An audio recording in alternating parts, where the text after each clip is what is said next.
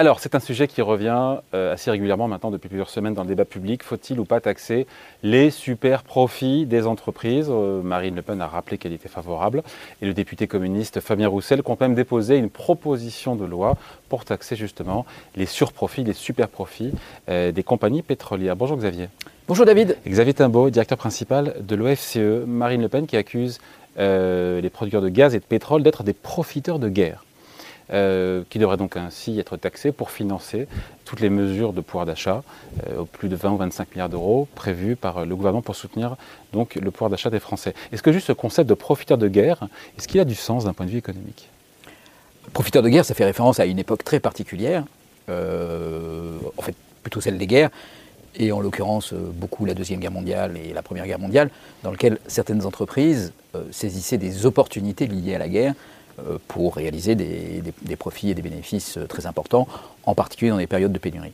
Euh, là, c'est un petit peu différent parce que en fait, ces entreprises-là bénéficient de l'évolution des prix du gaz, du pétrole et des contrats qui sont liés à ces prix, en particulier tous les contrats qui sont indexés sur ces prix, et donc qui font qu'ils engrangent un certain nombre de, profits liés à ça.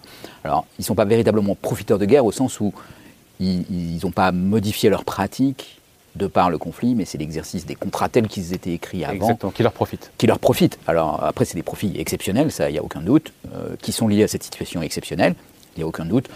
Euh, les qualifier de profiteurs de guerre, c'est déjà mettre un, jugement euh, assez définitif, alors que je pense que ce n'est pas, pas mm. aujourd'hui véritablement le procès qu'on peut leur faire.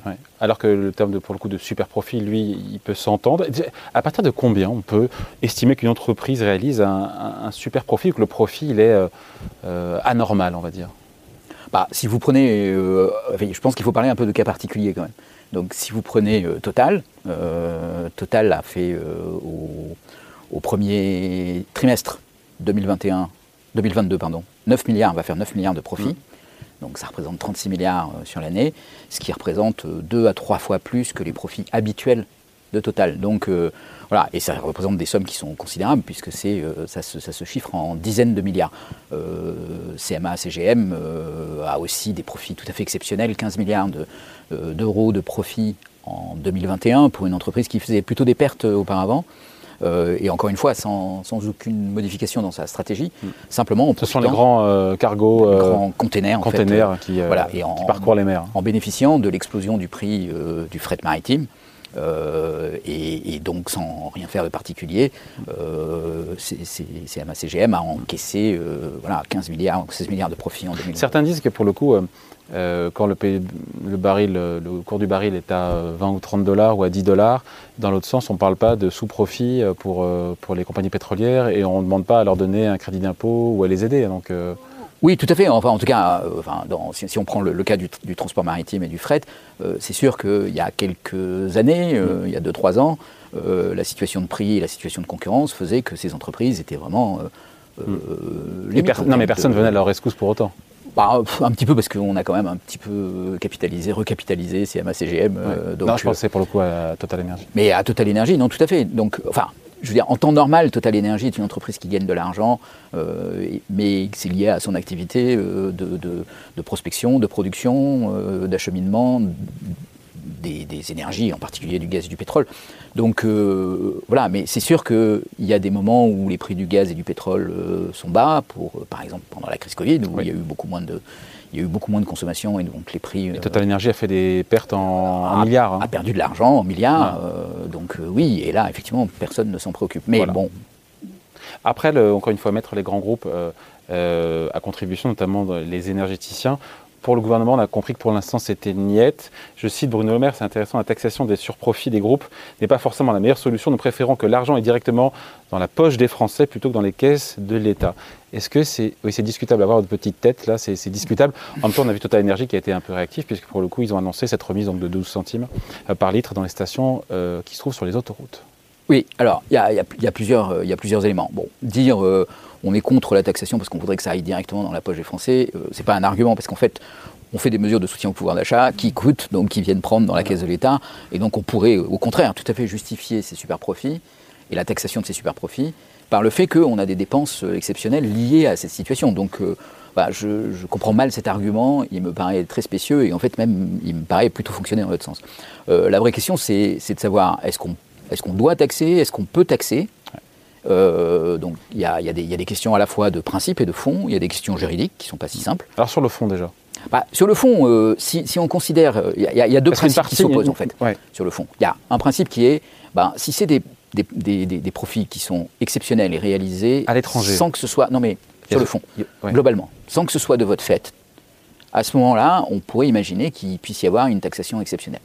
Le deuxième principe qu'on a, c'est de dire, euh, en fait, la taxation n'est pas rétroactive. Elle est, les règles sont annoncées, hmm. et puis ensuite on laisse les gens réagir par rapport à ces règles, se déterminer hmm. par rapport à ces règles, et on ne change pas les règles une fois que la partie est terminée. Voilà. Donc ça, ça paraît évident pour tous ceux qui ont joué une fois dans leur vie au Monopoly, qu'on ne change pas les règles une fois la partie terminée, mais euh, c'est un peu ce qui va à l'encontre d'une taxation. Euh, voilà.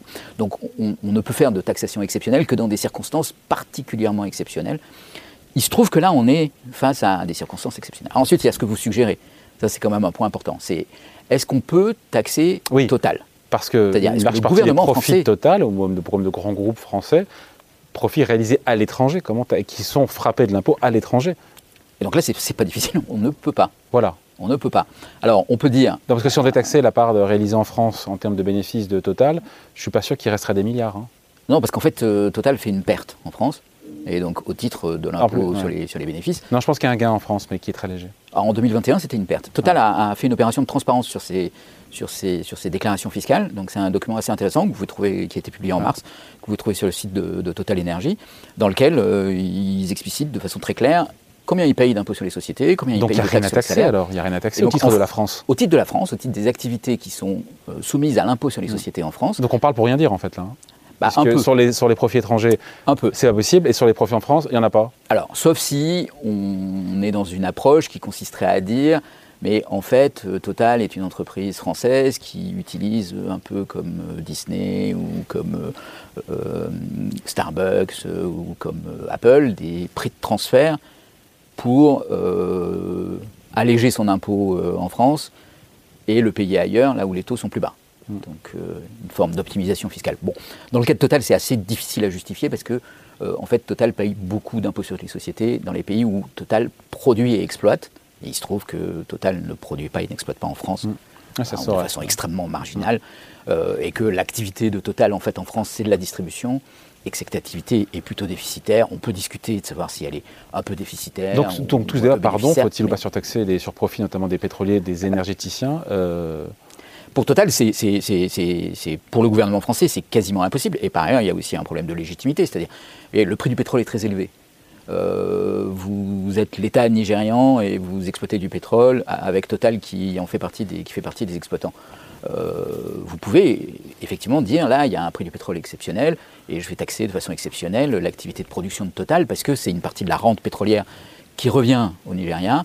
Euh, qui là en fait est captée par Total. Donc là il y a une légitimité. Mais quelle est la légitimité pour la France pour dire ah, le prix du pétrole est élevé et donc on va capter une partie de cette rente du Nigeria pour euh, l'État français. Donc dans ce cas-là, c'est très. Bercy, en tout cas, qui n'est pas totalement fermé, il faut le dire, qui renvoie la décision, encore une fois, de cette euh, euh, taxation des surprofits à la fin de l'année et qui attend de voir ce que vont faire, les efforts que vont faire les énergéticiens en termes justement de remise ou pour leurs clients. Après, ce qu'il faut, et on finit là-dessus, il faut voir que d'autres pays européens voisins qui ne sont pas des contrées lointaines, Royaume-Uni, Italie, ont créé des taxes. L'Allemagne, l'Allemagne y songe. L'Allemagne y songe, l'Espagne y travaille, mais en Royaume-Uni, en Allemagne, et en Italie, les chiffres, je les ai. 10% en Italie sur les bénéfices supplémentaires euh, des énergéticiens, plus de 4 milliards d'euros de, recettes fiscales, c'est pas rien. Au Royaume-Uni, taxe temporaire de 25% sur les bénéfices des pétroliers et des acteurs gaziers. Mais vous savez qu'on l'a fait en France. Hmm on l'a fait en France. Ça remonte à quand ça? Ah ouais, ça vous a échappé, parce que ça a été fait. Euh, mais quand euh, le gouvernement français a demandé à EDF de ne pas augmenter ses prix de l'énergie, ah. ou quand euh, l'État français a demandé aux distributeurs de gaz de bloquer le prix de l'énergie, de ne pas l'augmenter de plus de. Ça revient. Ben, ça revient à une taxe en fait, parce que voilà, ça. Vous voyez, c'est pas une taxe qui est construite sur le bénéfice, mais ça revient à une taxe. Et donc. Ça revient à les privés de recettes à les priver de recettes. Euh, Puisque les prix sont plafonnés. donc vous rappelez, EDF à l'époque a dit c'est scandaleux, on est une entreprise sur le marché, etc. une, façon probablement qui aurait été plus présentable aurait été de dire bah, on laisse EDF augmenter ses prix, mais on va taxer les bénéfices exceptionnels d'EDF qui existent, parce que voilà, une partie de la rémunération d'EDF, c'est le prix spot marginal de l'électricité. Et donc là-dessus, alors que les coûts ne changent pas, EDF peut encaisser des, des, profits importants.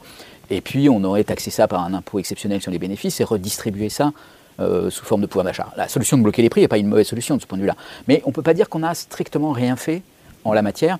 Et vous voyez que là, dans ce cas-là, on taxe la production locale et l'activité locale. Donc ce n'est pas Total au Nigeria, c'est EDF en France, euh, c'est Engie en France, qui de fait sont, taxés. Et c'est aussi ce que font les Italiens, ce à quoi songent les Allemands, euh, ce qu'ont fait les Britanniques. Exactement. Merci beaucoup en tout cas. Explication signée Xavier Timbo, économiste à directeur principal de l'OFCE. Merci Xavier. Merci David. Salut.